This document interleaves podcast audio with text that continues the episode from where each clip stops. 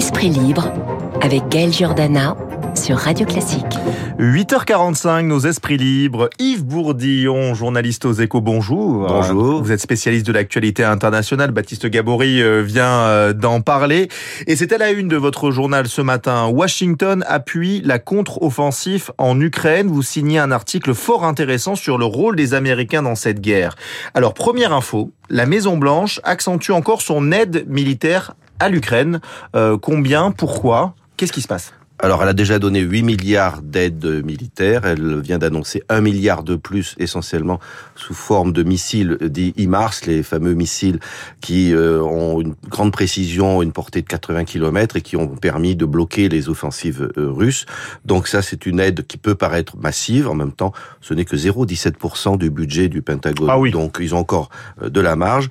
Et cela permet, alors c'est pas ce qu'ils appellent le silver bullet, c'est pas l'arme fatale qui permettrait aux Ukrainiens de, de, de reprendre l'offensive, mais au moins ça leur permet de bloquer désormais euh, l'offensive russe. Le front est très stabilisé depuis euh, un, un, mois, c'est ce que m'expliquait Michel Goya, un spécialiste des conflits, qui me disait que désormais la, la, les défenses l'emportent euh, sur l'attaque. Pourquoi ils font ça, les Américains, finalement? C'est contre la Russie ou c'est pour la démocratie ukrainienne? Pourquoi ils font ça?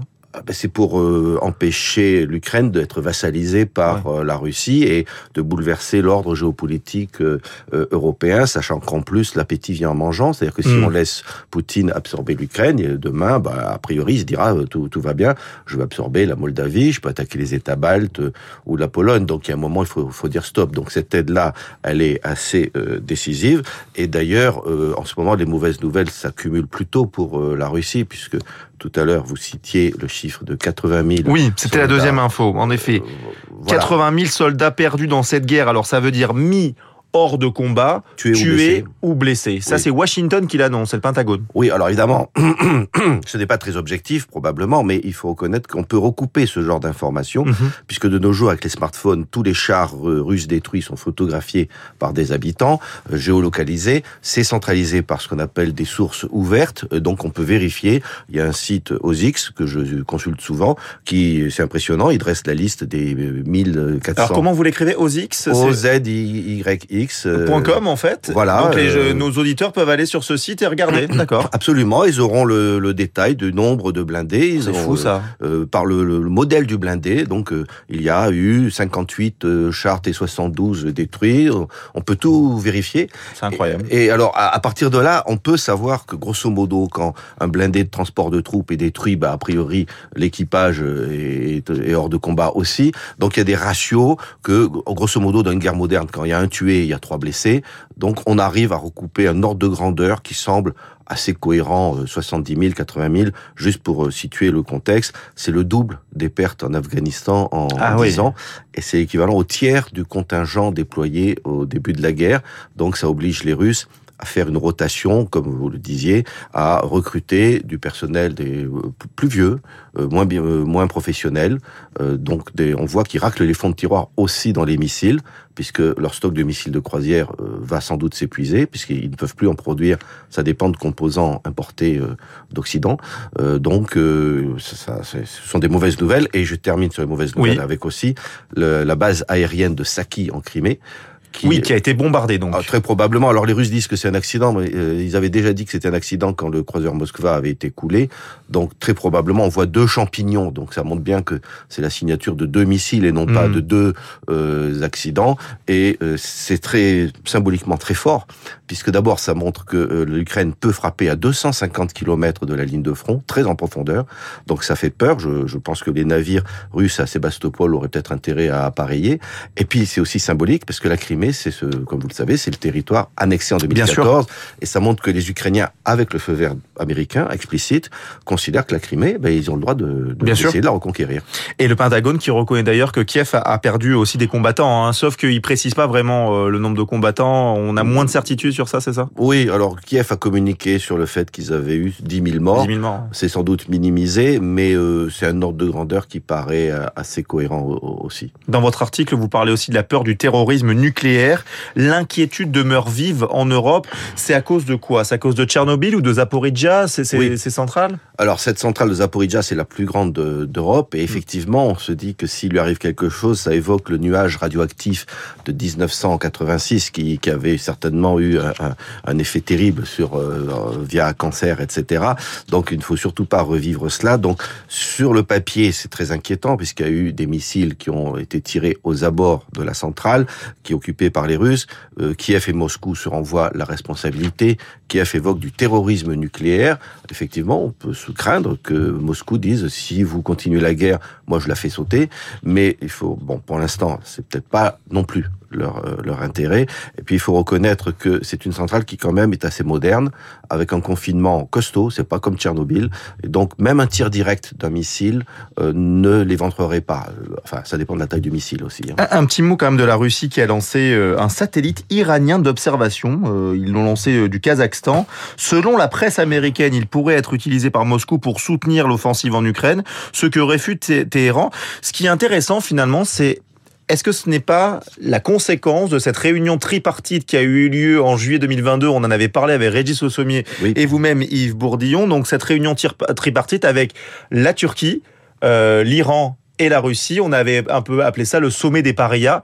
Et là, finalement, est-ce que ça, c'est pas la, la, conclusion la, la, Il y a un signal politique euh, clair de, de, de, ce nouvel ordre mondial. D'alliance entre la Russie et l'Ukraine, qui est une alliance d'ailleurs euh, très ancienne. On a vu aussi une, euh, un sommet récemment entre Erdogan, le président turc, et son homologue russe, où ils ont annoncé à hmm. Sochi une coopération qui inquiète évidemment les Occidentaux, parce qu'on pourrait craindre que la Turquie aide la Russie à contourner les sanctions. Donc effectivement, ces trois pays-là nous envoie des signaux. Pour autant, ce satellite, euh, oui, on peut craindre que ce soit un satellite espion, hmm. mais bon, ça reste quand même un scénario un peu tiré par les Sinon, on l'aurait pas su. Enfin, oui, et, et puis aussi, les Russes n'ont pas besoin d'un satellite iranien pour avoir des satellites espions. Ils en ont déjà 50. Euh, Donc, euh, c'est bon, c'est pas forcément ça. Affaire à suivre. Mais en tout cas, politiquement, il y a une signification. Oui, politiquement, il y a clairement une signification.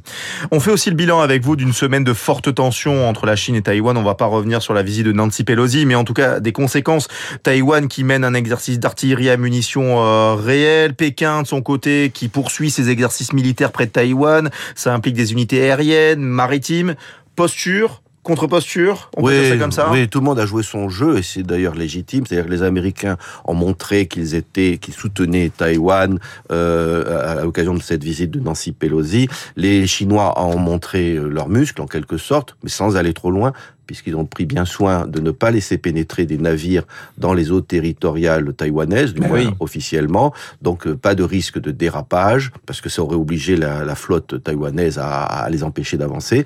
Donc finalement, euh, les, tout le monde a respecté les lignes rouges, en fait, tout en reprochant aux autres de les brûler, ces lignes rouges. Mais ça, ça c'est de bonne guerre, j'allais dire. Et puis Taïwan montre que même pas peur, ils font leurs propres manœuvres qui sont modestes. Hein. C'est moins d'un millier de soldats et 40 obusiers. Donc c'est là aussi de l'ordre de la symbolique. Donc c'est quoi? C'est des images en fait? C'est pour euh, rassurer l'Occident? C'est quoi? Oui, chacun montre euh, qu'il n'a pas peur de l'autre en quelque hmm. sorte. Donc c'est vraiment de ce qu'on appelle de la posture. Et en apparence, on pourrait dire bon, on va reprendre une vie normale, sauf que pas tout à fait, puisqu'il y a maintenant une deuxième séquence qui va s'ouvrir, qui est que euh, la Chine va essayer de continuer à user Taïwan, sa volonté de résistance. Juste un exemple, pratiquement tous les jours, il y a des avions chinois qui pénètrent dans la zone dite d'identification aérienne taïwanaise, obligeant les vieux F-16 taïwanais à décoller pour ce qu'on appelle les intercepter, c'est-à-dire en gros voler à proximité en leur disant vous n'allez pas plus loin. Et ça, ça use les pilotes, ça use le matériel. Donc c'est une technique d'attrition aussi économique de temps en temps, des petites sanctions, euh, etc. Donc euh, ça, c'est la, la séquence qui va continuer, qui va s'ouvrir. Et puis il y a aussi autre chose, c'est que finalement, il faut penser au-delà de Taïwan. Et eh oui, c'est ça. C'est qu'il y, a clairement une crise géopolitique entre la Chine et les, Asie, les pays d'Asie du Sud-Est. Évidemment. Concernant le contrôle de la mer de Chine euh, méridionale. Vous parlez d'expansionnisme maritime chinois. C'est les mots que vous employez? Oui, ça me semble pas trop fort. C'est-à-dire que effectivement, la Chine, bien au-delà de Taïwan, a des revendications. On le sait sur des îles que revendique aussi le Japon. Il y a donc pas mal de chalutiers chinois qui s'occupent absolument pas de pêche, qui viennent régulièrement euh, défier des navires et parfois même euh, provoquer des collisions. Et en, mer de Chine méridionale, il y a ce qu'on appelle la, grande muraille de sable. C'est une ah formule sarcastique américaine mm-hmm. pour dire que les Chinois construisent des terre-pleins sur des îles euh, de d'archipels revendiqués par l'Indonésie, les Philippines, la Malaisie, pour dire que maintenant ça c'est à nous. Ils ont aussi ce qu'on appelle la ligne des neuf traits. Alors ça c'est intéressant, c'est que euh, ils dessinent euh, avec neuf traits euh, dans la mer de Chine, ce qu'ils revendiquent être à eux. Alors sur une carte c'est impressionnant parce que les traits en question passent au ras des rivages de ces pays. C'est-à-dire que si vous faites de la planche à voile et que vous ratez votre empannage, vous pouvez entrer dans un endroit que la Chine considère. Ah oui, donc il faut pas faire de planche à voile. On va, on va éviter la mer méridionale de Chine, c'est ça? Oui, prudemment. Ou alors on va travailler l'empannage. Donc ça, ça montre quand même l'ampleur des revendications euh, chinoises qui font peur à tous ces pays-là. Et c'est par hasard, ces pays se tournent vers les États-Unis. Je vous donne juste un exemple. Oui, oui. Au cas où il y aurait une invasion de Taïwan, le ministre philippin de la Défense a dit c'est évident que dans ce cas-là, les États-Unis interviendraient comme bah, peut-être pas directement, mais euh, un peu comme ils le font en Ukraine, au moins, peut-être plus. Et euh, dans ce cas-là, la Chine nous envahirait pour euh, nous empêcher les Philippines de servir de base ah euh, aux États-Unis. Les États-Unis toujours le soldat du monde, quoi. Hein, ça n'a pas trop changé hein, visiblement. Bah, il faut croire que face à la Chine, effectivement, euh, la seule puissance qui est de taille à, leur, à, leur, à les regarder en face, c'est les États-Unis. Je vous donne juste un exemple. Si jamais il y avait une guerre pour Taïwan dans une dizaine d'années, bon, bah, les Chinois sont en train de préparer ce qu'on appelle des carrier killers, des missiles pour détruire les porte-avions américains, le, des missiles DF-21. Et donc, il y a une montée, mais le, pire n'est pas certain. Peut-être que les Chinois vont se rendre compte que rester intégrés économiquement euh, et, et, passer des deals avec les États-Unis leur est préférable. Oui, voilà, c'est ça. Ils n'ont pas trop intérêt à rentrer en guerre. Euh, on va croiser les doigts quand même, hein, parce que les prochaines semaines vont être un peu déterminantes. Un dernier mot euh, pour euh, la minute qui nous reste sur Victor Orban. Il y a un très bon article, encore une fois, dans les échos, le Premier ministre hongrois qui provoque encore et encore les autorités de Bruxelles. Cette fois, il réclame carrément de reprendre le contrôle des institutions. Euh, c'est une c'est une habitude chez Victor Orban, mais ça devient un peu le mouton noir de l'Europe. Euh. Ah, totalement, oui. Euh, il est... Et il assume bah, il assume d'autant plus qu'il y avait un autre mouton noir, la Pologne, mais qui finalement est dans le camp européen face à la Russie, tandis que lui, il est très complaisant avec euh, la Russie, il essaye d'avoir du gaz. Alors bon, au passage, c'est très immoral, puisqu'il est très favorable à la Russie, mais la Russie vient de couper le pipeline qui l'approvisionnait en pétrole. Donc, Dommage. Euh, pas de chance pour lui. Mais mhm. effectivement, il multiplie les multiplications, les déclarations provocantes. Il avait dit aussi que les Hongrois voulaient pas devenir une race mixte. Oui, c'est ça. Euh, voilà. Donc, qui ne se mélangerait avec les non-européens, c'est ce qu'il dit. Alors, il mm. faut reconnaître, cela dit, quand vous allez dans les pays de l'Est, que les gens cherchent, euh, ne tiennent pas à être métissés, à être mélangés avec des émigrés. Ça, c'est une constante dans beaucoup de pays de l'Est. Donc lui, il dit ça et il sait que la population euh, finalement est à peu près raccord avec lui, mm. mais il ne l'est pas avec les autres pays européens. Euh, donc oui, il a le mouton noir. Il va sans doute être sanctionné parce qu'il ne joue pas tout à fait le jeu par des aides qui seront pourraient être réduites parce qu'effectivement ce qu'il fait n'est pas conforme au texte. Euh, pour autant, il ne sera pas expulsé parce qu'il n'y a pas de procédure d'expulsion d'un pays de l'Union européenne. Eh bien, ça sera le mot de la fin. Yves Bourdillon, merci beaucoup d'avoir été notre esprit libre en ce mercredi sur Radio Classique. Vous êtes journaliste aux Échos, spécialiste de l'actualité internationale.